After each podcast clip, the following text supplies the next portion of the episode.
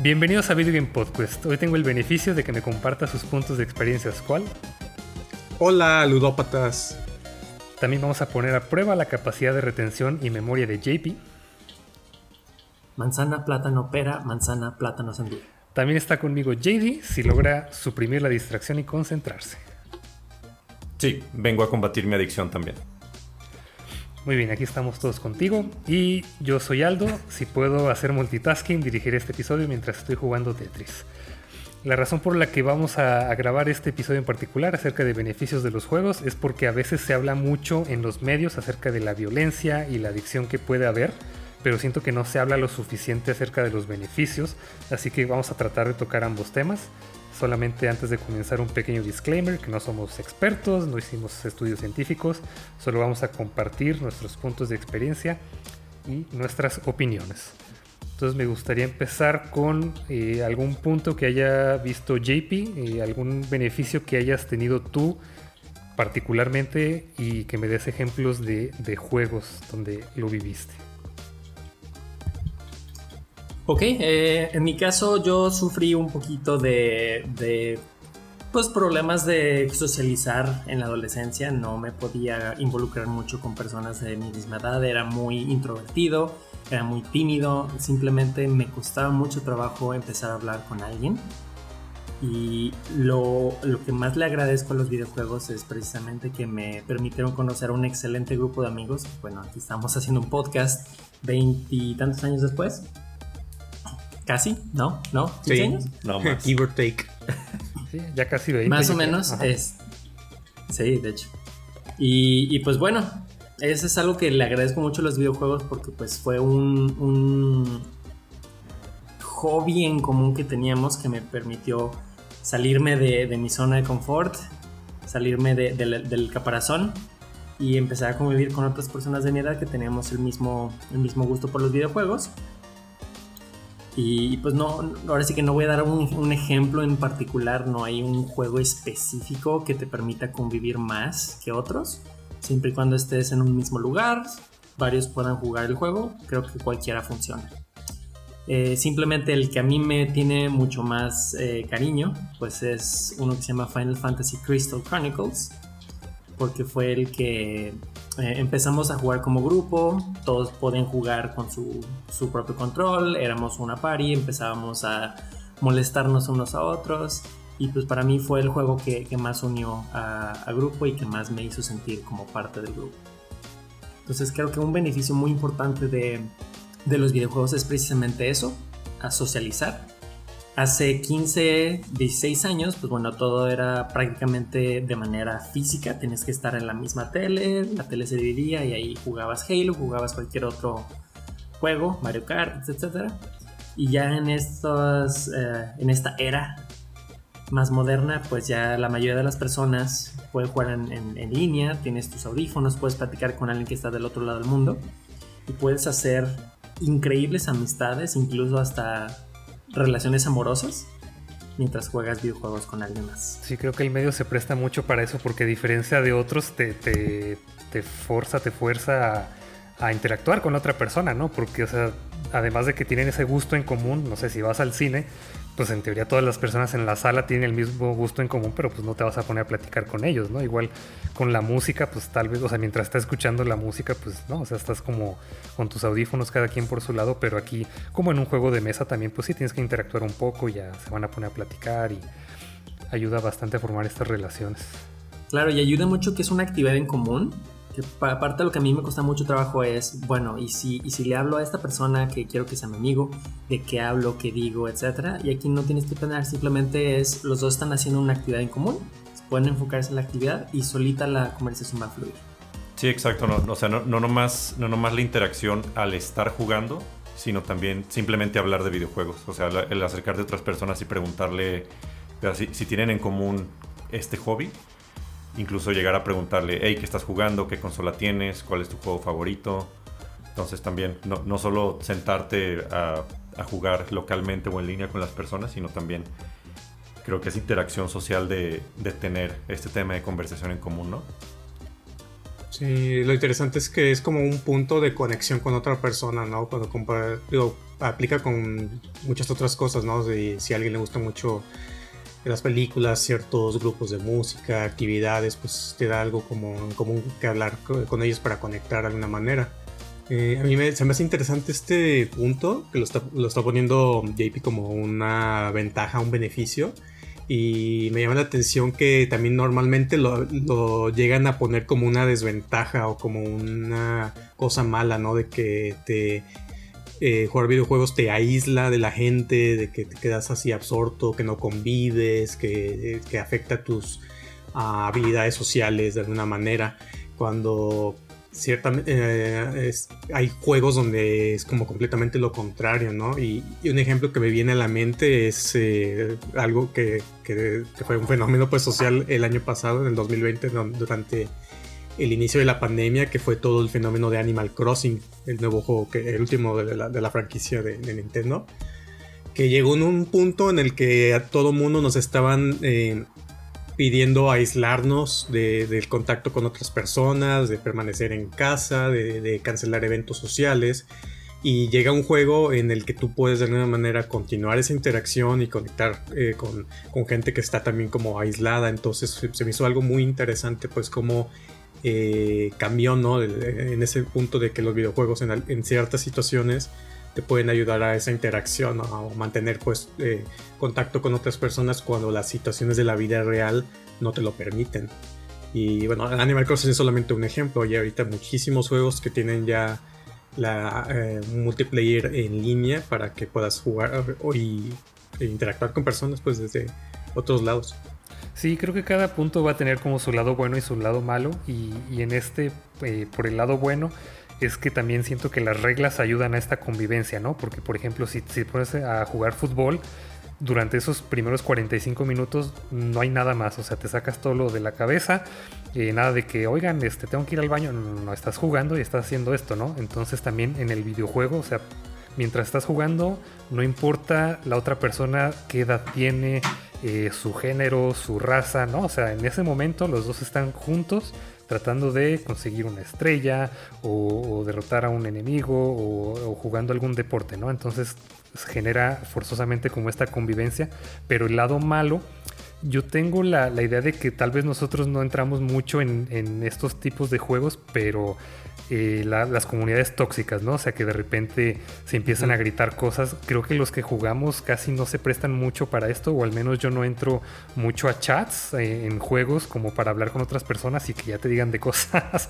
Creo que lo más cercano va a ser en el Rocket League, que puedes escribir como mensajes así medio pasivo-agresivos, pero de ahí en más no me ha tocado mucho vivir este, esta experiencia.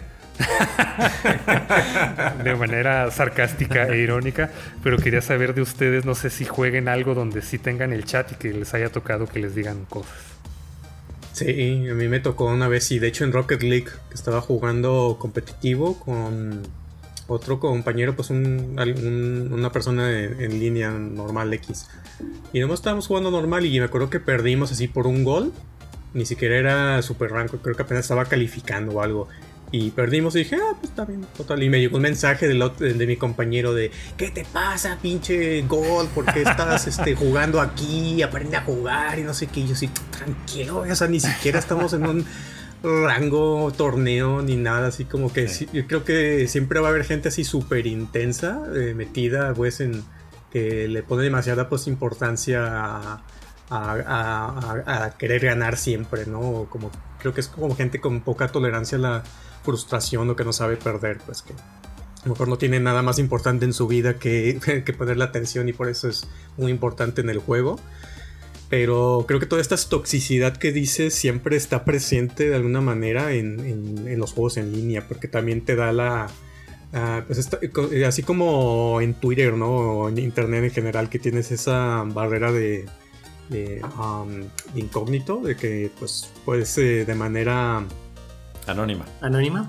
Anónima, de una manera anónima puedes hacer eh, comentarios y tirar mierda y, ofender gente y pues no, la gente pues, no sabe quién eres, no te pueden ver, no te pueden decir nada. Entonces creo que tanto lo ves mucho en Twitter, pero creo que también una parte eh, se pasa a los, a los videojuegos, que pues sí es cierto, pues eh, es una de las cosas que viene de jugar en línea.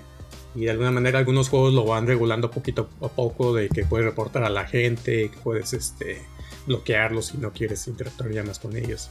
Pero sí, creo que es algo que está presente. Yo tengo un par de ejemplos también de, de esta toxicidad, porque jugar en línea juego, por ejemplo, el eh, MMO Final Fantasy XIV y de peleas juego a veces, de repente, pues Soul Calibur 6 en línea contra, contra otros jugadores. Y, sí, lo que, lo que decían de que, pues, toda la comunidad gamer está como muy dividida, puede ser un ambiente también muy tóxico. Hay mucho sexismo, hay mucho bullying, hay mucha gente que no sabe manejar, eh, no, sabe, no son buenos perdedores tampoco cuando juegas en línea. En Final Fantasy XIV, por ejemplo, sucede que hay jugadores o personas muy pacientes que te enseñan las mecánicas si es como tu primera vez en un dungeon o, en algún jefe. Te explican las mecánicas en el chat porque no hay, no hay chat de, voz, o sea, es únicamente texto. Y tienen como la paciencia de, explicarte las mecánicas, donde no te debes eh, parar, qué, qué ataques esquivar, etc. Y, y hay, por el contrario, mucha gente que diga, no, ni siquiera entres a jugar conmigo o con este jefe si, no, si ya no, si no has visto un tutorial antes en YouTube o has leído el, wiki de este jefe porque está complicado. Y se salen, o sea, simplemente te agreden de que no sabes las mecánicas y a veces se salen de, la pari. Entonces te quedas con la pari incompleta y, otros jugadores incluso dicen, ah, déjalo, este tipo es un, es un imbécil. No, importa, déjalo. Y este, en juegos de peleas también a veces en, Soul Calibur 6, cuando ganas, hay gente que no sabe perder y te escriben por el chat del, PlayStation, de PlayStation 4 o PS5. Te, escriben por el chat de que no sabes jugar, utilizas el mismo combo, ese movimiento es súper barato. No, sé, pues es, es, es, es, gracioso leer esos mensajes. Sí. Y pues ya yo he aprendido, por ejemplo, en ese tipo de chats ya a bloquear completamente que no, no recibas que no puedas recibir mensajes de personas que no tienes agregadas como amigos. Fíjate que en ese ejemplo que diste, creo que, creo que más que insultarte, creo que están justificando que perdieron, ¿no? O sea, el por qué perdieron. O sea, no es tanto un ataque a ti, sino como que se están justificando ellos. Básicamente. Y justo es lo que quería decir, que para mí depende muchísimo el tipo de juego. Eh, incrementa o, o, reduce la toxicidad del juego. En mi caso yo no he encontrado toxicidad en, MMOs. Por ejemplo, el Final Fantasy XIV que JD comentó. Es una comunidad a mí que me gusta mucho. Nunca he encontrado ningún tipo de toxicidad. Y es un juego un poquito más cooperativo. Realmente no es una party contra otra party, simplemente es tú contra el juego, te ayudan eh, varias personas, pero si no te gusta alguien, te sales y encuentras a alguien más y ya. Pero en otros juegos que son mucho más competitivos, ya sea que tengas que ganar contra otro humano o que, ganar o, perder el juego dependa de del, qué tan buenos son tus compañeros de equipo, como los MOBAs, por ejemplo, League of Legends, este, Heroes of the Storm, todos esos, creo que ahí sí se presta un poquito más a, toxicidad, porque pues simplemente es depender mucho del performance de, las otras personas, y es cuando uno se, se pueden poner toxis. Sí, que supongo que se presta más porque, o sea, por culpa de uno pueden perder todos y pues todos se pueden enojar con ese uno. y hay otros que, como dice Jay, son mal perdedores o no, no son tan pacientes para enseñar a los demás o aceptar que somos humanos y podemos cometer errores y es cuando se vuelve tóxico el ambiente. Sí, son las dos, o sea, puedes cometer un error, pero también, o sea, que no se te olvide que tú también alguna vez fuiste novato, ¿no? Que alguna vez tuviste que aprender todo esto y empezar, todos empezamos desde cero, hay que ser paciente con las personas que apenas van comenzando su viaje. Sí, y en, Final Fantasy XIV sí son, me, ha pasado ese tipo de casos, pero son, son aislados, son, son muy pocos casos, la verdad, sí la comunidad es, eh, es una comunidad muy grande y, te apoya bastante para que lo juegues Squall. No es una comunidad tóxica para Ahí no me van a mandar mensajes de odio. Yo me voy a meter nomás para escribirle. Uy, nomás sabes usar Gunbreaker, ya uso otra cosa.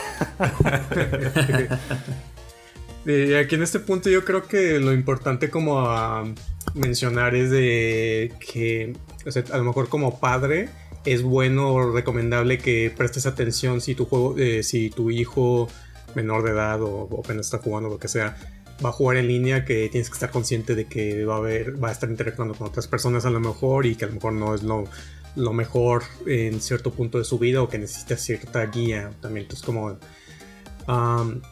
si es un riesgo que está ahí y entonces tienes que estar como consciente. Es como pues con cualquiera, de, hasta con el material, contenido de, películas, series que, que, le muestras, ¿no? Entonces sí es como que nomás un punto a tener en consideración. Vale, para cerrar este punto con una, una nota más alegre, eh, voy a mencionar otro tipo de interacción que es de un juego muy particular que va a ser Pokémon Go, en donde no va a ser en línea y no va a ser en un sillón, sino va a ser en la calle, ¿no? Entonces este juego me ayudó mucho tanto a hacer más fuertes lazos que ya tenía como a conocer gente que, tenían el mismo gusto y te los encuentras en la calle. O sea, de repente los ves en el celular. Ah, también estás jugando Pokémon. Los agregas, ya son amigos, se pueden mandar regalos, pueden hacer incursiones juntos, pueden hacer intercambios, o sea, un buen de cosas. Y ya he hecho eh, decenas de, amistades eh, de esta manera. Y hasta la fecha, a pesar de que ahorita no salimos a la calle a jugar tanto como antes por lo que está sucediendo seguimos en contacto y hasta hemos, eh, nos hemos juntado a comer o a fiestas o a hacer carnita asada, a tomar, etc. Entonces sí, sí ayuda mucho a, generar comunidad de estos tipos de juegos. Yo también he tenido buena experiencia en jugando Destiny con toda la comunidad que se hizo. O sea que somos gente así de todo Latinoamérica, o sea, de, diferentes países que estamos, o sea, pues, todos unidos, conviviendo. O sea, afortunadamente tenemos una comunidad muy Ah, no tóxica y hay una buena convivencia y apoyo, entonces es como si, si llegan a salir buenos eh, lazos con otras personas que no hubieran ni conocido, eh, si no es por el, por el juego, en algo que tuvieron en común. Bien, ahora me gustaría escuchar de la lista de JD algún beneficio que, hayas vivido y con qué juego lo viviste. Mm, pues creo que esta, este beneficio también lo van a tener ustedes, pero yo, por ejemplo, cuando empecé a jugar ahí en primaria, secundaria, yo no sabía inglés, así, nada. Eh, ah, las, clases que las clases que daban en la escuela, la verdad, no, no eran buenas, eran muy básicas. Todo el tiempo era conjugar el verbo to be. Entonces, pues cuando empecé a jugar y este, la primera consola que tuve fue el PlayStation 1 y de los primeros juegos pues fue también eh, los Final Fantasy, los Metal Gear, que pues no son juegos nada, nada simples, tienen muchísima historia, muchísimo diálogo, la trama la verdad es, es, algo complicado y pues poco a poco, y, creo que antes también los juegos no tenían tanta, tantas opciones de accesibilidad como los tienen ahora, de ponerle diferentes idiomas. Entonces, pues poco a poco ibas leyendo alguna palabra que, que no entendías, pues la buscabas en en ese entonces en un diccionario o si ya era la época del internet, pues también buscabas ahí qué significaba la palabra, esta palabra conjugada. Eh, pues sí, o sea, fue, fue ampliando mi vocabulario, me fue haciendo aprender también cómo hablar inglés y también para la lectura, porque pues los RPGs antes no tenían nada de voz y todo el tiempo tenías que, estar leyendo. Y, y, sí, literal, un RPG era casi como leer una novela, ¿no? un libro corto.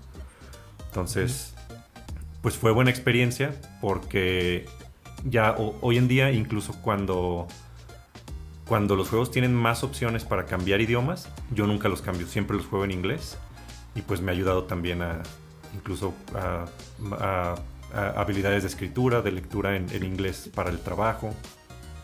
Entonces no sé si ustedes, por ejemplo, tuvieron alguna experiencia similar. Tengo una muy muy grabada. Voy a mencionar un pequeño juego llamado The Legend of Zelda Ocarina of Time. Nunca hablamos aquí de eso. Lo escucharon aquí por primera vez. Eh, pero sí, o sea, una palabra en específico. Eh, con ese juego aprendí qué significaba shield, que es escudo y se me quedó grabado porque te lo piden como requisito al principio de ese juego. Entonces, o sea, yo venía de, jugar por los juegos de Nintendo que tal vez no tenían mucho diálogo ni requisitos, nada más es avanzar y órale, adelante. Pero aquí sí es mucho de tienes que hacer esto. Y si no lees, no sabes cómo avanzar en el juego y no lo puedes terminar. Entonces teníamos en casa un diccionario, eh, teníamos uno inglés-español y uno inglés-inglés. Entonces me apoyaba mucho de esos dos, primero de inglés-español y después decía, no, ya, tengo que ver, puro inglés y palabras que no conozca, pues vamos a ver si con el significado puedo entender más o menos de qué va. y con eso me, apoyó mucho, pues como para terminar este. También, por ejemplo, el, Super Mario RPG, que salió antes, ese no lo pude terminar por lo mismo hasta años después, una vez que ya pude hablar, es que más bien de leer bien el inglés, ya pude, ah, ok, tenía que ir a hacer esto a tal parte y ya pude avanzar en la historia. E incluso también eh, ya rejugando todo, todo esto, porque por ejemplo, si, si los jugabas en secundaria, eh, completamente en inglés, eh, a, lo mejor no entendías el, el 60% de la trama o, más, pues. Y ya después, rejugándolos y, ya que tu nivel de inglés mejoró bastante, ya entendiste al 100 la trama. Y eso también fue, fue como una, una, una de las cosas que aprendí de volver a, o bueno, rejugar los juegos para entenderles al 100, ya que, ya que aprendes más. Sí, yo comparto también ese punto. O sea, en mi caso, yo aprendí inglés completamente con juegos y películas. Era de que ya cuando me estaban dando clases de inglés en la primaria, secundaria, era de que yo ya traía un nivel más alto. Mis, mis compañeros estaban apenas ah, aprendiendo así los colores en inglés y yo ya te podía leer así textos y todo. Era porque lo estuve practicando o me estuve forzando pues a, a aprenderlo a través de los videojuegos pues, un punto que, mencionaba Jade era de que pues antes no tenías de otra, los juegos pues, venían en inglés porque no había una localización, no había una ah, traducción de adaptar todos los juegos, eh, el, texto, la voz, como lo hay hoy en día, de que ya tienes la facilidad o la comunidad eh, de poder ponerlo en tu idioma y ya, o sea, no, no, sufrirle y tienes todo, o sea, los menús, las voces, todo ya traducido.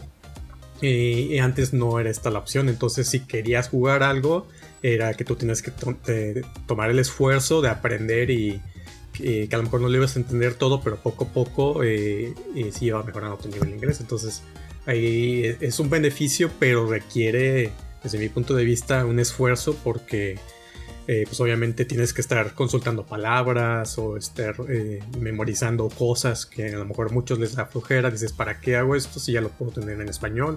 Y ya siempre va a estar en español, entonces ya no tengo que batallarle con el inglés. Entonces es como un, es un beneficio, pero que tienes que trabajarlo. Que a lo mejor era más fácil para los que nos tocó vivirlo desde antes cuando no había otra de otra si queríamos jugar que pues ahora estamos gozando de este beneficio. Era un obstáculo que si lo pasaba se convertía en beneficio. Ándale. Exactamente. Sí, definitivamente ese, después de, varios juegos en donde sí le sufrías y tenías que buscar palabras en el diccionario para saber qué hacer, pero eventualmente empezabas a jugar juegos que también están en inglés que estaban mucho más difíciles y se notaba luego luego pues que ya sabías un poco más. A mí nunca se me va a olvidar este unos días en donde estaba tomando el TOEFL para el inglés, incluso el JLP, que es el, examen, también es como un TOEFL pero para japonés. Que yo también aprendí, aprendí mucho japonés a través de los videojuegos. Y literalmente estaba contestando una pregunta, veía una palabra, lo que sea, y recordaba inmediatamente un juego específico en donde se usaba esa palabra. Y solo por eso pude contestar esa pregunta correctamente. Porque nunca la había visto en clase, nunca me habían enseñado ese tipo de cosas. Pero simplemente porque estaba en un juego, pude, pude sacar mejores calificaciones en esos exámenes. ¿Qué juego jugaste en, japonés? Eh, varios, este, varios de los details los puedes poner en, japonés. Este, y, y, muchos básicamente los buscaba en emulador para jugar la versión original en japonés. Eh, los de Mega Man, por ejemplo, los jugué en japonés. Este, y algunos RPGs. Creo que rejugué el Final Fantasy IX en japonés. Uf, ya eso es. Sí. y es otro nivel eso. sí, ese es, estuvo difícil. Yo me imaginé a JP poniendo así ejemplos. Escribe una oración donde uses el verbo tal, ¿no? Y pone JP, all, of your bases belong to us. Yo lo imaginé así jugando. ¿Y qué estás haciendo? Estoy estudiando. sí, también. Sí, aplica, aplica. Lo que, lo que también, eh, la, foto de videojuegos viejos que nos enviaste hace, hace unas semanas, Andrés, del, que te decía de Snowboard Kids Plus. Yo lo tenía pirata para PlayStation y, y este, estaba completamente en japonés. Entonces también fue como de a prueba y error, ver qué hacía cada menú, cada opción, cambiarle el traje a los personajes y las patinetas y así. Sí, a lo mejor. A lo mejor sí me hubiera ayudado también a aprender un poco de japonés, de, cómo se escribían las palabras. Justo hablando de eso, de, lo que mencionabas tú y JP también, yo también jugué Mega Man en, en japonés. Y ponle que no haya aprendido el idioma porque nada más lo ves escrito, entonces realmente no aprendí a leerlo, no sé cómo se pronunciaba, pero sí me aprendía cómo se escribían ciertas palabras, ¿no? Para guardar ya sabía dónde era, ya sabía cuál era sí, cuál era no. Entonces de alguna manera lo estaba entendiendo a pesar de que todavía no lo hablaba bien, ¿no? Fue como mi primera interacción con el japonés. Ese es de hecho otro de los beneficios, ¿no? Esa como capacidad de mm, lectora o de identificar elementos en pantalla a, través de la repetición, estar viendo los seguidos. Como que te ayuda un poquito más a, a, lo mejor en, en la retención, quizá. Sí, y una de las fuerzas más grandes que yo creo que hay en este planeta es la fascinación. Entonces realmente si estás fascinado con los personajes, con el mundo, con la historia, con el modo de juego, vas a querer más. Entonces si de repente te encuentras con estos obstáculos que puede ser el idioma, los vas a pasar. O sea, no, te vas, no vas a decir, ay, pues no pude. No, o sea, eventualmente vas a aprender o vas a encontrar la manera de, sobrepasarlos. Entonces los juegos te pueden ayudar mucho a aprender no nada más idiomas, sino algunas otras habilidades, ¿no? Sí, es como es, eh, que te impulsan a tratar de solucionar un problema o completar alguna cosa, ¿no? De, que a lo mejor eh, vas a tener que repetir mucho, te vas a equivocar. Entonces como que esta facilidad de que puedes repetir o eh, una acción hasta lograr algo, se me hace como interesante, ¿no? Porque es como que te ayuda a enfrentar ese de eh, a, aprender a equivocarte, a intentar nuevas cosas, a buscar diferentes eh, maneras de lograr algo, uh, como para solucionar un problema. Vale, ahora quiero escuchar de tu lista cuál, algún beneficio que tengas anotado y ejemplos de juegos. A ver, yo tengo uno de... Te mejoran la capacidad de prestar atención a varios elementos en una pantalla que algo que, me gusta llamarle como multifocus, que a lo mejor es muy específico de ciertos juegos, pero un ejemplo es en los juegos de primera persona, uh, de hace Halo, Counter Strike, uh, Destiny, entonces ese tipo de juegos. En tú los ves y realmente es un juego complicado ya que te pones a analizar todas las cosas que están pasando al mismo tiempo y que puedes hacer tanto con el control o tanto como ves en pantalla. Son ese tipo de juegos eh, siempre te tienen atascada la pantalla de cosas que tienes que estar tomando en cuenta. Dígase, o sea, eh, tienes la, mira obviamente que tienes que estar moviendo tu personaje, tienes que mover la cámara con otro stick, tienes en pantalla que estar viendo eh, tu vida, tu, cuántas balas te quedan en el cargador. Tienes a veces también un radar que te dice como posición de enemigos. Ah, tienes, ah, pues aparte de que tienes que estar buscando, eh, moviéndote en, el ambiente, buscando enemigos o otros jugadores. Entonces eso es como que algo que hay muchos elementos en pantalla que aprendes poco a poco a ir este, ubicando, pues, que, hace cada uno, a estar eh, viéndolos como si estuvieras viendo en un, en un carro o, en un avión, pues que tienes así un, eh, panel de, control de, muchos elementos que tienes que estar como valorando, revisando. Entonces, es una capacidad que llegas a desarrollar también de, después de estar pues, practicando mucho y familiarizando con cada uno de los elementos. Sí, justo ahí donde dices, creo que es donde vas a ver más los beneficios, ¿no? O sea, si por ejemplo vas manejando, pues puedes ir viendo pues, los autos que vienen, el semáforo, este cambiando acá la, la canción, todo eso, ¿no? sí. Sí, se conecta a lo mejor poquito con lo de ser multitasking. y, no solo en los, como en los juegos que decías de primera persona, sino en, todos los juegos, porque todo el, el, HUD que tienes en la pantalla, eh, pues tienes tu personaje, tienes tu barra de vida, puedes tener mil sistemas, bueno, no mil, pero puedes tener muchos sistemas en la pantalla, minimapa, enemigos, etc. Entonces, también eso, yo siempre también lo comparo eh, a cuando voy manejando que pues tiene, tiene, los pedales, la, palanca de velocidades, tienes los carros, eh, tienes como tu visión limitada únicamente por, por la ventana, cambiarle al radio o a veces, no sé, bajar la ventana. Entonces también sí, sí siento que, que mejoran también tu, tu psicomotricidad y, y tu, tu, destreza, pues. La, la destreza manual, más que nada juegos recientes que me vienen a la mente, eh, por ejemplo, Cuphead y, Celeste, siento que tendría que estar poniendo atención a toda la pantalla, porque tienes que estar viendo no nada más dónde está tu personaje, a dónde lo vas a mover, qué viene hacia ti, dónde está el enemigo, eh, cómo vas a brincar, dónde vas a caer, o sea, tienes que estar viendo hacia todos lados, eh, tu vida, etcétera, etcétera. Entonces sí, o sea, todos estos que también pueden ser bullet hell, en específico te van a llenar toda la pantalla de información, entonces pues eh, sí necesitas como tener eh, la, vista, digamos, entrenada como para poder detectar todo y estos juegos te pueden ayudar a desarrollar eso.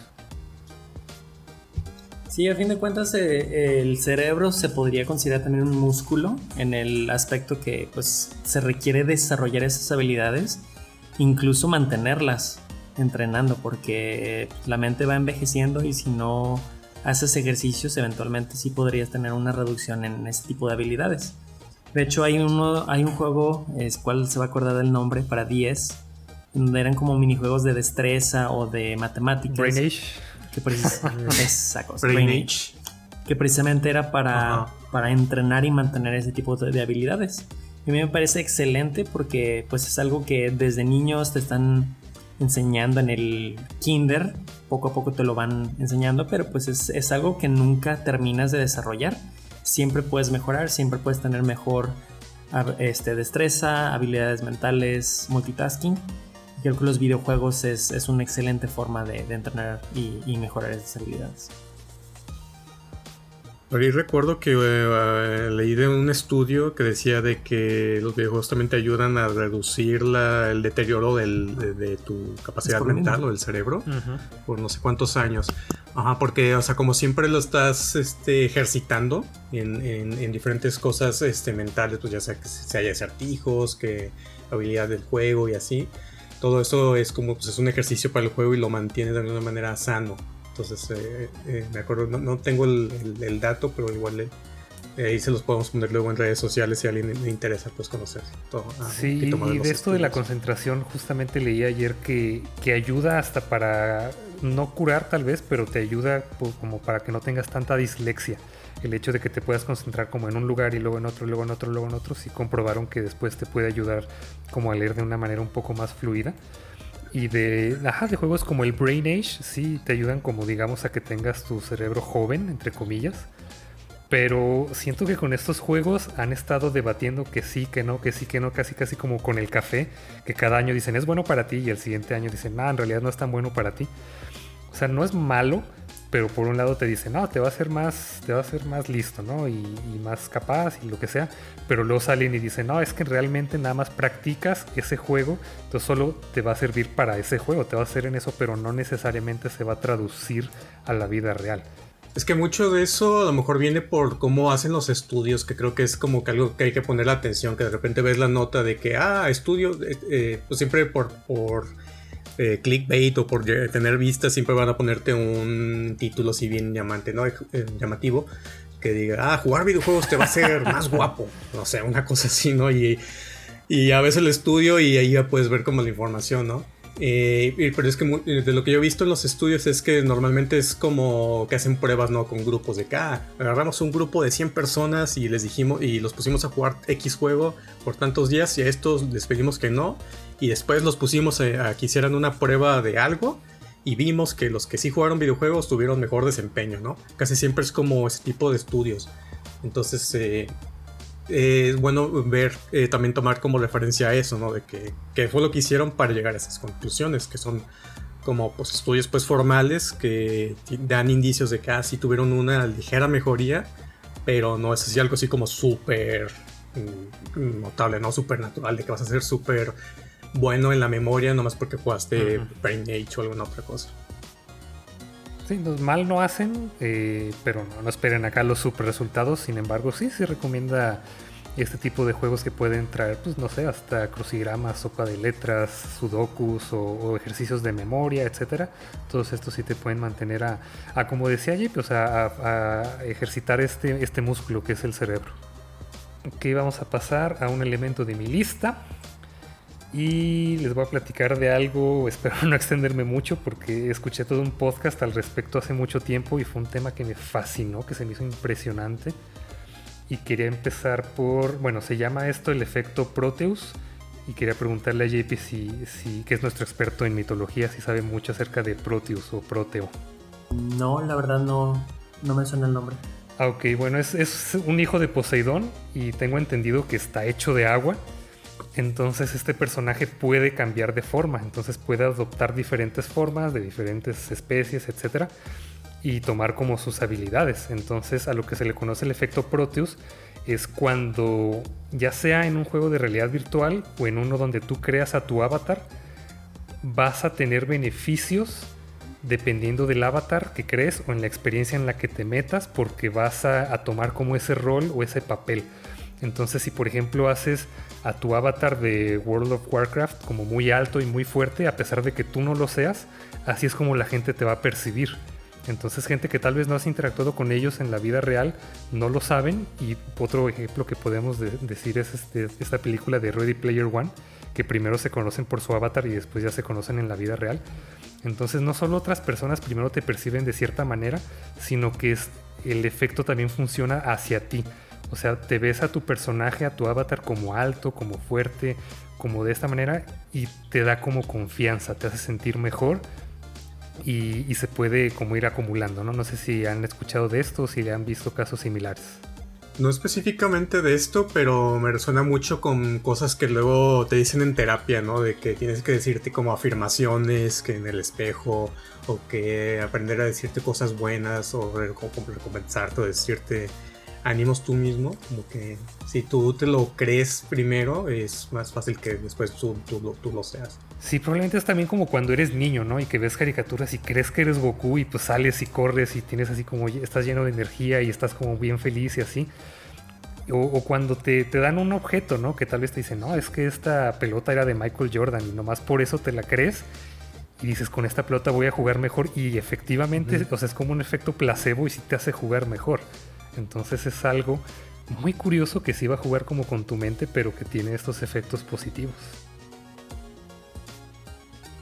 En cuanto te da como esa confianza, ¿no? De que si te sientes inseguro o algo, ah, toma este amuleto o esta cosa te va a hacer más bueno y que al final, pues, eres bueno, pero no por la cosa esta que tuviste, sino porque tuviste la seguridad eh, al momento. Estuvo dentro de ti todo este tiempo. Ándale. Pero tú dices como ¿Tú dices como, como rasgos que proyectas en tu avatar o rasgos de tu avatar que proyectas en tu persona? Se, transmiten de tu avatar a ti. O sea, como te metes tanto en el juego y ves a tu avatar y dices, es que yo soy este, de repente ya en la vida real pues sí sientes como ese boost de confianza. Como a lo mejor el sentido de aventura puede, puede ser un beneficio. Digo, no hacer cosas extremadamente arriesgadas, pero sí puede aumentar o sea, puedes decir, soy Indiana Jones, ¿no? Y te pones a escalar paredes y lo que sea, cosa que tal vez no hubieras hecho si no hubieras visto esa película. Pues sí, sí, de hecho. Creo que hace mucho sentido, de hecho hay una rama entera de la psicología, que es la psicología cognitiva, que básicamente se basa en eso, es una, es una rama en donde la premisa fundamental es básicamente que lo que tú mismo piensas de tu ambiente y en especial de ti mismo tiene una gran influencia en cómo funciona tu persona. Entonces, si, si crees que eres una persona tímida, que no vale mucho, que no puede hacer nada, todo lo que vas a empezar a hacer va a estar encasillado en esos pensamientos que tienes tú mismo. Entonces, si, si esta otra persona que tú creas dentro de un videojuego, que a fin de cuentas es, es parte de ti, es, es parte de, de, tu personalidad, de lo que eres, y lo puedes ir entrenando, lo puedes hacer más fuerte, más valiente, más lo que sea. Eh, me gustaría pensar que parte de eso va a afectar realmente lo que, lo que tú haces en la vida real. A fin de cuentas, como dice Andrés, en muchas terapias te dicen este, que todos esos problemas que tú tengas los aceptes y digas en voz alta, no es que yo soy valiente, no le tengo miedo a las arañas. Ese tipo de cosas pueden afectar tú cómo te comportas y, bueno, hacerlo a través de un personaje videojuego que representa tu ser, creo que podría tener un, excelente beneficio. Estoy de acuerdo. justamente de, de, este podcast que escuché hace mucho, tocaban un tema acerca de la psicología que se me hizo impresionante. O sea, tal vez ya no tiene tanto que ver con videojuegos, pero de realidad virtual. Hubo dos experiencias que se me hicieron bárbaras. O sea, una, no me acuerdo cómo se llama o si está disponible al público, pero era como un Sigmund Freud virtual, ¿no? Así lo decían, te ponías el visor, creabas a tu avatar, lo hacías lo más posible, eh, lo más real a ti mismo y ya no entrabas y estabas como eh, en una habitación y del otro lado de la habitación estaba una, pues, una versión 3D de Sigmund Freud y, te hacía preguntas y entonces ya tú le empezabas a contestar y así. Se terminaba la sesión y después se invertían los papeles. Entonces ahora tú como realidad virtual estabas en el puesto de Sigmund Freud y te veías a ti mismo y se grababa lo que habías contestado. Entonces ahora tú hacías las preguntas y te veías a ti mismo contestarte y decían que era una experiencia así muy buena como para salir de tu persona y ver cómo te perciben y, encontrar como tus propios problemas. Y otra cosa que también hicieron, que también se me hizo, eh, que, tal vez todos deberíamos experimentar, que ayudó mucho a la empatía, que hacían como una, una experiencia virtual de, desde el punto de vista de una mujer.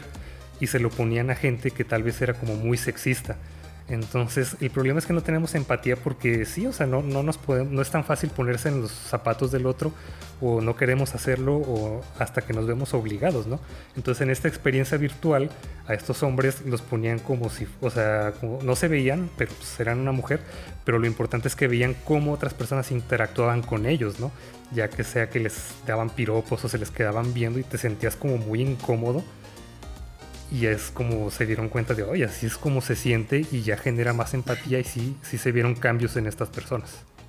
ese, es todo un tema, de hecho, y también una de las, ah, pues, no, puede ser eh, dentro de las desventajas, pues, de, también del juego en línea, de a lo mejor parte del aspecto de las agresiones ¿no? en línea, que es por mucho falta de empatía, de, de tomar en cuenta que la otra persona que está del otro lado de la, pantalla también es otra persona que tiene sus propias dificultades, inseguridades, este, problemas propios y pues a veces se puede ver muy afectada por comentarios que, que, hagas, ¿no? ya sea agresivos, de, exclusión, de, de demás.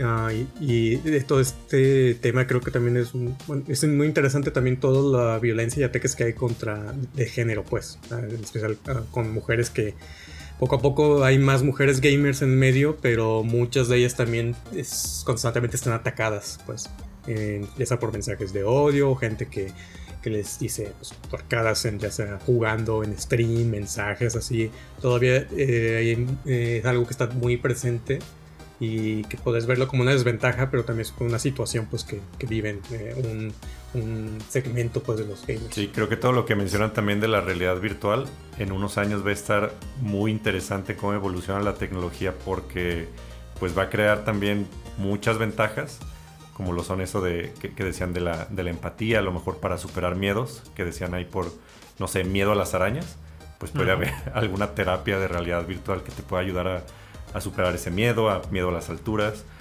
pero pues creo que también va a crear muchos problemas, muchas desventajas, ¿no? La realidad virtual, que ya va a ser como una... te vas a, desasociar bastante de, la realidad, que puede ser una, una, gran desventaja incluso con los videojuegos ahorita sin, sin realidad virtual. Sí, entonces, o sea, se llegaría a la misma conclusión que en la película de Ready Player One, ¿no? Así como que está bien, pero tiene que ser limitado, ¿no? O sea, para que no te pierdas completamente en esto. Como, como con todo, ¿no? O sea, en general yo creo que, o sea, todo en exceso es malo. Entonces, eh, eh, aplica para los videojuegos y cualquier otra actividad. O sea, todo tiene que ser como con medida. Eh, estar demasiado tiempo también ahí pues va a tener consecuencias, ¿no? De que en tu salud, en otros aspectos. Entonces ahí ya, ahí podríamos conectarlo a lo mejor con la cuestión de la adicción ¿no? de los videojuegos. que pues sí, o sea, es importante tener un balance pues en todas las cosas, que pues, es un medio de entretenimiento, pero estar 24, 48 horas así continuas nomás en la misma actividad obviamente va a tener ciertos efectos negativos. Sí, aquí va a ser importante que, que los padres eh, se hagan responsables de sus hijos, que no los dejen así todo el día que hagan lo que quieran, sino como ponerles ciertos horarios. que, a mí me los ponían y, no me gustaba. Pero creo que pues sí, agradezco que, mis padres lo, lo, hayan hecho, la verdad, porque quién sabe, o sea, tal vez si hubiera pasado horas y horas y horas haciendo lo mismo. Entonces, pues me ha ayudado a como hoy como adulto, pues sí, también saberme como, como restringir un poco, ¿no? Decir como esto está bien, pero pues, también hay que, hay que tener límites, porque si puedes perderte ahí y ya se puede convertir algo que tal vez pudo haber sido un beneficio, ya se va a convertir en una adicción, que es donde ya te empieza a afectar en otros lados, ¿no? Cuando dices, pues no voy a ir a trabajar hoy, no voy a hacer la tarea, eh, no voy a comer ahorita, o no voy a ir al baño, no sé, ese tipo de cosas, ¿no? Ahí, cuando, ahí es cuando ya puedes tener un problema muy grande. Sí, eso que dices está interesante, Aldo, porque yo, yo estaba leyendo, por ejemplo, que cuando juegas, tu cerebro suelta dopamina, ¿no? Pero después de mucho tiempo, pues tu cerebro se va acostumbrando a ese nivel de dopamina. Entonces vas a requerir mayor cantidad de tiempo también jugando. Entonces, por ejemplo, otras actividades te podrían, te van a empezar a parecer poco interesantes o las, actividades que haces en la vida real, pues nunca van a llegar a esos mismos niveles de dopamina que tienes al estar jugando. ¿Sí? Entonces, pues sí, a, final de cuentas puede, puede afectar incluso tu motivación para hacer las cosas en la, en la vida real. Porque pues, los juegos te, te ofrecen eh, pues muchas emociones, eh, aventuras, también victorias. Y, pues la verdad, al, al, estar jugando, pues logras todo eso sin, sin mucho esfuerzo, pues es nomás estar sentado con un control, ¿no? Entonces, podrías ya no tener la necesidad de hacer todo eso que es en los videojuegos en la vida real. Ese también lo veo yo como una, una, pues una gran desventaja, algo peligroso. Sí, va a ser muy importante como poner un cierto control, porque no sé, alguien podría escuchar este podcast y cortar nada más este clip de JD para decir, miren, son malos los videojuegos, ¿no? Cuando te puede pasar con cualquier cosa, o sea, con el tabaco, con el alcohol, con hasta con la comida, o sea, pues ya si te da como obesidad, con cualquier cosa te puedes obsesionar. Entonces todo, todo siempre es bueno tenerlo como en equilibrio. Sí. Y pues ya hablando de estas personas que hacen eso, eh, sí, sí, me gustaría escuchar de, su experiencia cuando ven las noticias que no, que los videojuegos son malos y que causan violencia y que son malos para los niños, que, es lo que más se escucha como en las noticias, ¿no? O a veces en la política, tanto en Estados Unidos como aquí en México. Entonces, ¿cómo, cómo lo ven ustedes? Sí, pues es que los videojuegos siempre han sido mejor ese chivo expiatorio que usan siempre, ¿no? De que sacan de que hubo un tiroteo, una balacera en una escuela, ah, fueron los videojuegos, porque este chico eh, jugaba Grand Theft y entonces eso le dio el conocimiento, las ganas de querer matar gente en la vida real, ¿no? Cuando es como la salida fácil, ¿no? La, eh, la excusa o el encontrar un culpable muy que está a la mano, de casi fueron los videojuegos. Eh, es por eso y hay que hacer algo y que no tienen que jugar nada los niños cuando a lo mejor hay otros factores que no se están tomando en cuenta que realmente son la raíz de, todo esto, ¿no? O sea, por ejemplo, hablando específicamente de, los tiroteos, ¿no? Este, empezando por el, principal, la, cuestión de cómo consiguió este niño una pistola para hacer esos tiroteos. Entonces es como, pues, eh, como un niño tiene acceso a armas de fuego tan fácil. Em, eh, qué, situación tenía en su casa, o sea, de que eh, tenía padres presentes, eh, le prestaban atención, cuidaban lo que jugaba. o sea, hay muchísimas otras cuestiones que realmente siento que esas son la raíz y no, no tanto los videojuegos. Porque, o sea, las noticias que luego tú ves de tiroteos en Estados Unidos, o sea, todo el mundo tiene acceso a los videojuegos, a las mismas cosas, y sin embargo no ves la misma nota en otros países. Entonces, ¿por qué es tan específico de acá? Muchas cosas pues son ya de trasfondo de la situación de este, del niño que estuvo en esa situación, como de la cultura, como de que tienes acceso ahí a, la mano. Entonces, siento que es como lo más fácil es decir, no, sí, los videojuegos son los culpables de todo, cuando para excusarse de no hacer una investigación o alguna cosa más profunda que sí ataque la raíz. Sí, cuando dicen, por ejemplo, de que también los, eh, los videojuegos son malos para la salud, hay muchos niños con, no sé, con, sobrepeso pues sí, o sea, porque a lo mejor están jugando 10 horas al día en el celular o en la tablet y también hay, no sé, poca supervisión de los papás que también pues tendrían que, que limitarlos de alguna manera, o sea, no, que no jueguen videojuegos en exceso y también prestar atención a la parte de como educación física, ¿no? De, de hacer ejercicio, de salir, de que interactúen con otros niños. Pues también, o sea, son, son muchos problemas, no nomás por los videojuegos, sino que son, son ya cuestiones o problemas que tienen en, en casa las personas. Sí, siento que lo que está, lo que se entiende mal, tanto con los juegos como voy a poner otro ejemplo que es la mercadotecnia. O sea, la gente cree que, que te pueden lavar el cerebro para hacer algo que generalmente no harías, ¿no? Cuando no funciona así. O sea, unos, unos creen que, ay, si ves este comercial, pues van a hacer que te van a hacer comprar unas papas. No, o sea, realmente nada más te recuerdan que existen y si tú ya querías esas papas, sí vas a ir a comprarlas, ¿no? Pero a alguien que no le gustan, no le van a cambiar la forma de pensar. Entonces, igual con los juegos, o sea, los juegos no te van a hacer cosas que no harías, pero lamentablemente sí hay gente que ya es propensa y que solo necesita ese empujoncito y que si le das juegos que son violentos y le prenda la tele y hay pura violencia, pues por supuesto que, que, van a caer en esto, ¿no? Sí, completamente. De hecho, eh, toda esa culpa que le han estado aventando a los juegos es reciente porque es eh, el, el, media más consumido últimamente.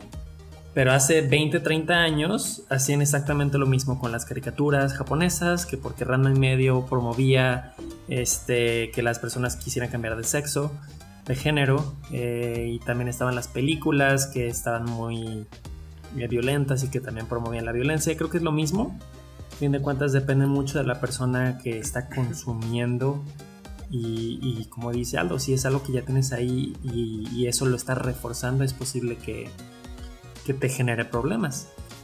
Pero también está al otro lado de la moneda. Es, vi un, un, reporte, de hecho, que hicieron un estudio en, Japón este, con la pornografía. Que Japón tiene un, un problema grande de, de pedófilos y que encontraron que personas que veían pornografía de esa índole eran mucho menos probable de, de llevar sus deseos a la realidad. Entonces, de nuevo, es, es, es, como una pistola. La pistola no tiene la culpa, la culpa la tiene la persona que usa la pistola. Depende mucho de la persona y cómo utiliza todo, toda esta información, este contenido que está consumiendo. Pues sí, todo el ambiente en el que se desarrolla. Exactamente. Y es que siento que está a veces como cuando has llevado las calificaciones a tus papás y nada más se fijaban como en el 7 y no veían todos los demás 10, entonces las noticias van a ser lo mismo, ¿no? O sea, si ven como que, uy, pasó esta cosa uh -huh. mala, se van a enfocar en eso, cuando podrían estar hablando también de las cosas buenas, pero al igual que el control de la pandemia, o sea, si funciona, pues no se va a notar, pero si pasa algo malo, se va a super notar y se va a empezar a quejar la gente, ¿no? Entonces hay que empezar a apreciar un poco más estas cosas positivas y hablarlas, o sea, si ven algo, díganlo, hay que hacer más ruido como en redes sociales, como de estos beneficios. Sí, siempre ha sido como el enfoque luego de los medios, ¿no? De siempre enfocarte a, lo malo y hacerlo así grande como para que veas, no, el mundo está jodido, está lleno, están pasando todas estas cosas malas y así, cuando realmente hay muchísimas otras cosas más buenas pasando que no se les da el mismo enfoque.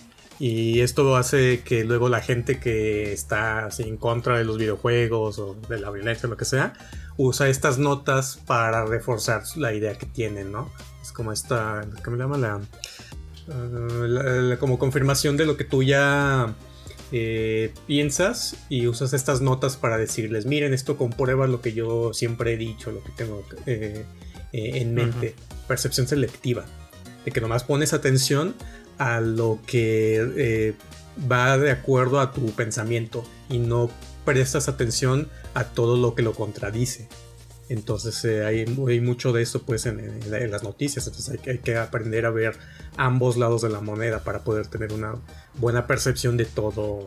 Sí, y así va a funcionar el cerebro, ¿no? O sea, cuando ve cosas muy muy malas, pues o sea, le va a poner mucha atención porque es algo que va a querer evitar en el futuro. Entonces, pues es normal que como que nos llame mucho la atención las cosas malas y por eso se vuelve todo sensacionalista y, y, pues sí, o sea, es normal porque el cerebro va a decir esto está mal, hay que encontrar la forma de que esto no vuelva a pasar.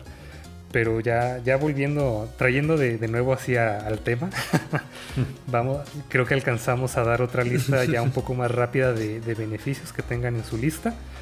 Entonces volvemos con JD. ¿Alguna otra, ¿Algún otro elemento que tengas en tu lista? Mm, pues creo que desde... Eh, a, mí, por ejemplo, los videojuegos me, han dado la oportunidad de, apreciar también como arte y música, porque pues sí, los videojuegos, yo, yo soy de la opinión de que los videojuegos son arte. Entonces, eh, para mí a lo mejor que de, más, de más niño, de más joven, no me, no me interesaba tanto la música o incluso la, pues la música clásica, el arte pues sí he encontrado una, apreciación más fuerte por, todo esto, ¿no? Ya sea en, RPGs que pues tienen soundtracks muy, eh, muy creativos, muy, con, tracks muy chidos, la neta. También me, he, tomado ese gusto por la música de videojuegos y he descubierto también como nuevos géneros musicales a los que escuchar. Sí, no, no sé qué es lo que se tenga que hacer como para que algo ya sea considerado un nuevo arte, pero si el cine es una mezcla del teatro y la música con un toque nuevo de, la forma de contar las cosas, de su narrativa, no veo por qué los videojuegos no lo serían, siendo que combinan a mi gusto los siete artes. O sea, tiene pintura, tiene literatura, tiene teatro, tiene cine, pregúntenle a Kojima. Eh, y de cierta manera tiene danza, tiene porque, o sea, en algunos juegos tienes que hacer algo con ritmo, o tienes que, o hay música de fondo, tienes que, hay, juegos de baile incluso, pero también eh, sí tienen como este ritmo de que el enemigo hace algo, tú tienes que hacer algo. Entonces están como que respondiendo y hay, hay como esta, este vaivén. Entonces siento que sí tiene los, los siete artes eh, dentro de, pero pues no sé qué se necesite para que sea considerado oficialmente, pero sin duda pues sí, o sea, Simplemente, simplemente alguien lo creó. O sea, alguien dibujó al personaje, alguien dibujó los escenarios, alguien compuso la música. Entonces es, arte, es algo creado por alguien. Han usado la arquitectura en Assassin's Creed, ¿no? Para llevarlo a la vida real, ¿no? Con, esta iglesia que se quemó, por ejemplo. Sí, sí, es, otro de los beneficios que tengo en, en mi lista, de hecho. O sea, como que puede también, los videojuegos pueden hacer que te interese más la historia u otras culturas. Creo que, creo que algo que tenemos en común todos aquí es que pues, nos gusta mucho la, cultura japonesa, ¿no? Es algo que, nos atrae, hemos, hemos incluso viajado allá. Entonces, pues sí, o sea, mi, mi, interés también hacia esta cultura pues fue a través de los videojuegos. Otras personas lo podrían encontrar a través de anime, de manga, pero para mí el primer contacto que tuve con esta cultura pues fue, fue videojuegos desarrollados por japoneses. Y en este aspecto no nomás videojuegos, ¿no? O sea, tal vez si te vas un poquito más atrás, las caricaturas antes usaban música clásica, ¿no? Y pues por ahí te enterabas, la escuchabas, te gustaba y ya la, tienes como en tu, en tu repertorio. Entonces sí, o sea, definitivamente te ayudan a conocer más el arte, otras culturas, muchas, muchas cosas. Es una forma de conocer cosas nuevas. Vale, vamos a pasar a algo en la lista de JP. ¿Algún otro beneficio que tengas? Aunque suene un poco contradictorio eh, hacer deporte, hacer ejercicio. Eh, normalmente la percepción de los videojuegos es de que te mantienen adentro y te mantienen sentado, que, no es este no es mentira, realmente sí pasa, pero también a personas como a mí que realmente no, a mí no me gusta hacer deporte, deportes de contacto, cosas de jugar no me gusta. Salir a correr, caminar sí, pero hay ciertos videojuegos que a mí me, me dieron la oportunidad de hacer más ejercicio del que hacía eh, Wii Sports y más recientemente eh, en VR eh, Beat Saber me permiten hacer un poquito más ejercicio que es muy importante para la salud sin tener que salir de casa. Entonces creo que es un beneficio que pocos realmente pueden apreciar. Y, eso va de la mano de. Siempre ponen como desventaja de que no haces que, que promueve el sedentarismo, no jugar. Entonces siempre hay como opciones disponibles, hasta recomendaciones para, pues, para poder combatirlo, ¿no? De que, bueno, puedes estar jugando algo y al mismo tiempo estás haciendo actividad física. Sí, creo que Nintendo lo ha hecho bien desde el principio, porque desde el NES ya había como un tapete en el que podías correr y brincar.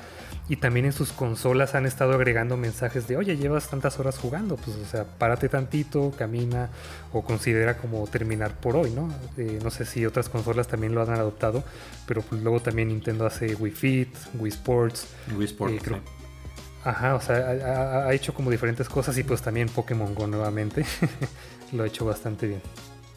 pues es una recomendación ahora sí que en general con también otras actividades, ¿no? Como hasta si estás trabajando, pues también te recomiendo que estés eh, parándote, haciendo ejercicios de este elemento cada cierto tiempo para ayudarte a la postura y, no tener otras afectaciones. Entonces yo creo que aplica igual porque pues, estás en una posición fija, entonces tienes que estar moviéndote cada cierto tiempo.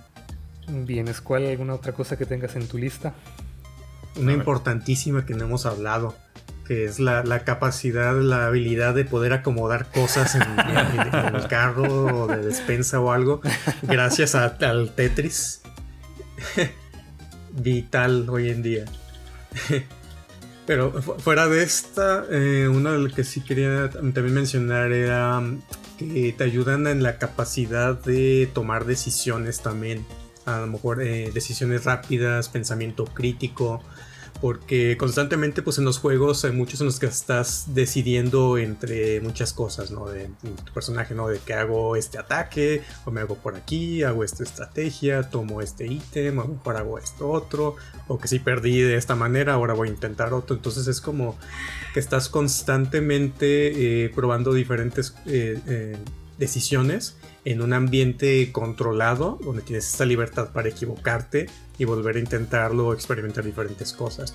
Entonces eso me, eh, lo, quería eh, mencionar porque pues ayuda mucho a este eh, aprender a hacer las cosas de diferente manera, de no frustrarte, sino funcionar de cierta manera, a siempre ser como creativo o buscar diferentes formas de resolver un problema, porque muchas veces en los juegos es de resolver problemas, acertijos, retos, entonces yo creo que es una manera, un, un ambiente donde estás practicando esto de una forma segura para después cuando tienes alguna un reto en la vida real tienes un poquito más de, eh, elementos o creatividad o forma de resolver eh, conflictos o problemas ya sea trabajo escuela vida diaria entonces es una a lo mejor una eh, habilidad que adquieres pasivamente que no te das cuenta que de repente oye esto se me facilita mucho o sea, como el ejemplo, ¿no? De acomodar cosas, como esa inteligencia espacial, es porque, ah, pues no te diste cuenta, pero lo practicaste mientras jugabas X y, eh, o tal juego. Entonces es algo como que no a lo mejor es una habilidad que no llega específicamente de que, de que jugaste X juego, pero sí es la combinación de muchas actividades que hiciste en diferentes tipos de juegos. Yo ya lo mencionaba en el episodio de géneros de videojuegos, pero sí, definitivamente los de estrategia me ayudaron mucho a, administración, que son habilidades que pude llevar a la vida real en juegos como StarCraft, entonces también el multitasking. Entonces, sí, sí, me gustaría preguntarles si creen mucho que existe o no, porque hay, hay un debate aparentemente acerca de multitasking. Sí, yo, yo soy de la postura de que no existe como tal el multitasking, de que puedas hacer dos cosas que requieran completamente tu atención al mismo tiempo. Sí creo en el multitasking como una cosa de que puedes estar, eh, tener una cosa que estás haciendo que no requiere toda tu atención y mientras estás haciendo algo con la que sí estás enfocada. O sea, dígase que estás trabajando y escuchando música eh, o un podcast, pero si hay estudios que dicen que el estar cambiando entre actividad eh, de una actividad de enfoque a otra le es desgastante para el cerebro pues hacer el switch de la atención entonces que te afecta la eficiencia de cómo haces algo eh, pero sí creo que cuando combina sobre todo si estás combinando dos um, o sea diferentes si para el multitasking estás haciendo las cosas con diferentes um, sentidos o sea que tu, tu vista está enfocada en hacer una cosa pero estás usando tu sentido del, oído para otra cosa. O el olfato. O sea, cuando estás separando, haces esa separación, es cuando estamos hablando en un multitasking real. Y no, no tanto si estás queriendo hacer eh, la misma cosa con la visión, ¿no? De que tengas tres pantallas y que tienes que estar haciendo las cosas en las tres pantallas. Ahí es donde creo que donde, está complicado. O que no es un 100% Sí, ahí creo que hay uno que le dicen multitrack tasking, que es como cuando, como si estuvieras cambiando de carriles, como en un tren, mucho, y crees que estás haciendo las dos cosas al mismo tiempo, pero no, o sea, le prestas atención a una y luego te cambias a la otra y luego te cambias y te cambias. Pero sí estoy de acuerdo de que, ajá, o sea, si, si tus oídos ya están en algo, no puedes darle otra tarea a tus oídos. Pero sí puedes, por ejemplo, estar viendo una serie mientras estás en la caminadora, ¿no? O haciendo algún ejercicio.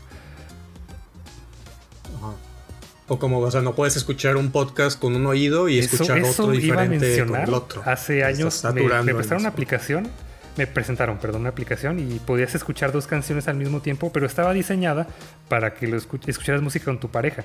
Entonces pones dos canciones y le das un audífono a la otra persona y el otro, el otro te lo pones tú. Me puse los dos y a la tercera canción me dolía la cabeza. No.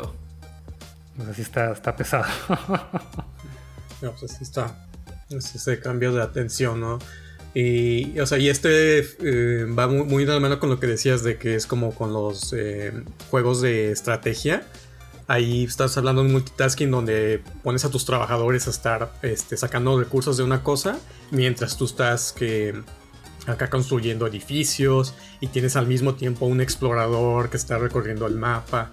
Entonces asignas como que tareas, te desentiendes de ellas por un momento, aunque se siguen Sí. ejecutando mientras tú te enfocas en algo y después tienes un llamado, un cue, ¿no? De que, ah, tu explorador ya llegó al punto tal, entonces cambias ahora al explorador para ver eh, o darle una nueva tarea. Entonces es como estar asignando tareas que se van haciendo al mismo tiempo, pero no necesariamente las que estás enfocado 100% en todas al mismo tiempo.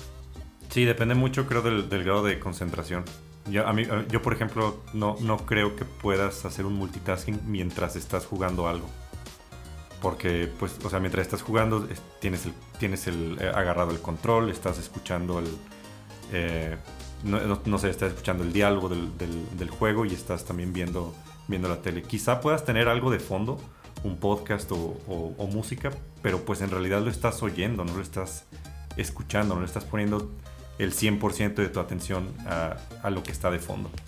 Depende, porque, o sea, yo sí los pongo cuando son juegos que no tienen historia y que la música Ajá. no me interesa. Sí, ahí sí, pues, ajá, ah, ahí sí funcionaría. Muy bien, para no extendernos mucho más, eh, vamos a pasar a pensamientos finales. Eh, tocaba algo de mi lista, pero yo creo que lo que voy a hacer va a ser como dar puntos rápidos para alcanzar a mencionar varias cosas antes de cerrar. Entonces, sí quería, por ejemplo, comentar acerca de los lazos de amistad que comentábamos. No nada más son con desconocidos o con amigos, sino, por ejemplo, ayer tuve la visita de, una amiga y su, y su hija y nos platicaban cómo jugaban juntos, ¿no? O sea, jugaban que Minecraft, Roblox, este tipo de cosas y se me hizo muy padre como tener esa conexión como con tu hijo de "Ah, vamos a jugar un ratillo, ¿no? Entonces realmente puedes generar conexiones con, con más personas. Yo voy a tratar, por ejemplo, mi madre nunca ha jugado nada, pero me gustaría como darle un Tetris o algo así súper sencillo nomás como para ver cómo, cómo interactúa con, con juegos. Eh, pues sí, vamos a tener eh, beneficios de que va a ser divertido. Eh, vamos a tener como estas recompensas en el cerebro. Hay salud física y mental. Hay muchos juegos que mencionan salud mental en sus temas. Eh, te pueden ayudar a tener más tolerancia a la derrota, eh, ser más competitivo, tener más curiosidad por esta exploración e imaginación. Y finalmente, como ya mencionábamos, también puede crear como empatía, ¿no? En, ciertos juegos, tal vez de niño, o sea, eh, hacían el marketing de los juegos como para niños, ¿no? Específicamente para hombres, como, ah, las niñas están jugando con esto, pero los comerciales es como para niños. Y, tal vez, o sea, de niño decías, no voy a jugar este porque se ve como para niñas, ¿no? Pero de repente jugabas Metroid y al final te dabas cuenta que era una mujer y decías, wow, o sea, pues definitivamente no me perdería un juego como este otra vez, ¿no? Ya puedes jugar, eh, expandes un poco más, ¿no? Y, tienes como esta nueva empatía y dices, pues sí, o sea, puede haber también personajes que sin importar de, de su género, pues van a ser geniales. Creo que eh, el videojuego a fin de cuentas es una herramienta. Puedes crear herramientas para diferentes eh, fines. Unos son simplemente para entretenimiento, disfrute, pero pues hay otros que te pueden ayudar a hacer ejercicio. Incluso hay unos juegos que los diseñaron específicamente para ayudar a tratamientos de fobias específicas o, o, eh, desórdenes mentales específicos. Eso puede ayudar muchísimo. Personas que han eh, tenido batallas contra el cáncer o contra pérdidas, hay juegos específicos también para eso que te ayudan a, superar esos momentos difíciles de tu vida. Entonces, eh, cualquier persona puede crear un videojuego, se le puede dar al fin que sea, pero todo está, a fin de cuentas, de manera personal. ¿Qué beneficio o qué efecto negativo va a tener ese videojuego en tu vida? Si dejas que los videojuegos y tu gusto por ellos se conviertan en una adicción y lo único que haces es estar ahí eh, atrapado, pues definitivamente va a tener un efecto negativo en, en tu vida pero si le ves un poco el, lado bueno y tratas de usarlo como una herramienta para mejorar algo en ti, ejercicio, personalidad, habilidades, entretenimiento, eh, ser un poco más social, etc., creo que es algo que le puede tener beneficios inmesurables para quien sea. Entonces piénsenlo muy bien antes de que elijan su próximo videojuego y, traten de, elegir uno que tal vez les vaya a tener algo, algo positivo en la vida. Sí, pues de, mi parte, pues ya listamos bastantes ventajas y desventajas, pero creo que la conclusión es que nada en exceso es, es bueno, ¿no? O sea, si, si tú le dedicas la mayor parte de tu tiempo a videojuegos, te puede crear incluso, no sé, problemas socializando, eh, para interactuar con otras personas, también te puede crear aislamiento. Creo que debes de encontrar el balance de, tiempo de estar jugando y de dedicarle tiempo a, pues a tu vida profesional, a, tus responsabilidades de adulto, eh, pues debes dedicarle también tiempo de, hablar con tus amigos, con tu familia, con tu pareja. Este, porque creo que jugar excesivamente también puede y, escapar siempre a esos mundos, porque pues es un hobby y al final de cuentas es un escape, eh, pues también puede, puede a final de cuentas hacer que evites problemas que, pues tienes en, tu vida diaria. Entonces, pues sí intentar siempre balancear el, tiempo de, vida y de hobby. Siempre es esencial. Sí, justo eso. Yo también como estoy de acuerdo con mucho lo que dices. O sea, no hay que olvidar, pues este es un medio de entretenimiento.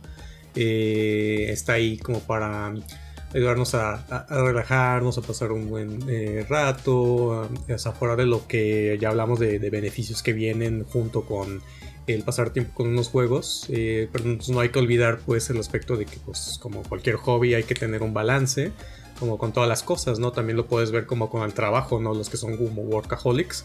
Eh, pues mm, también se trata de encontrar un balance, ¿no? que no estés todo el tiempo nomás trabajando, trabajando, o que no lo estés usando como un escape o distractor, cuando no, la realidad es que no quieres enfrentar ciertas incomodidades de la vida. Entonces es eh, encontrar ese balance, reconocer pues eh, qué es lo que, lo, que realmente importa que tienes que hacer. Y en tus ratos libres, pues, o cuando quieras disfrutar, pues está siempre esto a la mano, ¿no? Ya hablamos de que hay muchísimos beneficios para la salud de, jugar eh, juegos en específicos, como unos géneros o, algunos juegos en específico te ayudan a ejercitar ciertas eh, capacidades, funciones, habilidades, como quieras llamarlo, que te van a ayudar en, en otras áreas de la, de, la vida. Y, pero también sobre todo no hay que perder en cuenta que, eh, no hay que tomar, eh, perder de vista que también existen pues las, las desventajas o las, las cosas así negativas de, de, estar muy expuesto también en, en, toda esta cuestión. Entonces, eh, sobre, todo, eh, ya hablamos pues de la violencia en los videojuegos. Ahí pues eh, es un tema que a lo mejor va a seguir hablándose o va, a tener que, de qué hablar o que lo van a seguir trayendo. pero una cosa que también no mencionamos, creo que era lo necesario que, sobre todo con los niños, es de que siempre estés como cuidando el contenido al que están expuestos, ¿no? Dices, sí, es cierto que hay juegos muy violentos, pero también es cierto que todos los juegos tienen una clasificación. Que ya desde los años 90 que, inició la, esta organización, la ESRB, Entertainment Software Rating Board de Estados Unidos, que ya clasifica los juegos dependiendo de la edad. Y ya este año, pues ya pusieron su propia calificación aquí en México, ¿no? Con unas etiquetas ahí feas, pero que bueno, están ahí para algo, ¿no? Para que las tomen en cuenta. Entonces no puedes nomás quejarte de que los videojuegos hicieron violento a, mi hijo o que les promueven esto cuando tú les estás este, poniendo o dejando que tengan acceso a juegos que no son para su edad o la recomendada. Entonces también es eh, no nomás echarle la culpa a los juegos, sino que también es responsabilidad de todos de saber qué estás, eh, a qué te estás exponiendo, qué viene en el juego y qué, cuál, es, cuál es la edad recomendada para esto. Incluso aunque tengan la edad, siempre es bueno estar acompañándolos para que sepan traducir lo que están jugando y, y también pues este sería el vínculo ¿no? de que la vida real pues obviamente pues, no, no, no, funciona así y de qué se trata y todo, o sea, todo ese acompañamiento yo creo que es esencial para contrarrestar algunas de las desventajas o, cosas a las que estamos expuestos. Definitivamente, si tienen hijos, pues estén al pendientes de lo que consumen, ya sea en internet, videojuegos, televisión, donde sea, estén muy al pendiente. También cuando se les compren cosas, revisen que sean eh, aptos para ellos. Entonces yo creo que mi último comentario va a ser también agradecer a mis padres, ¿no? O sea, que, me ayudaron a, estar como en este camino, que, que me trajo al menos a mí varios beneficios. Bien, es todo por este nivel. Gracias por escucharnos. Eh, nos pueden escribir en Twitter e Instagram. Estamos como arroba VPodquest. Compartan este podcast con sus amigos. Suscríbanse, no se pierdan ningún episodio y califíquenlo dejando sus comentarios. Hasta el próximo nivel.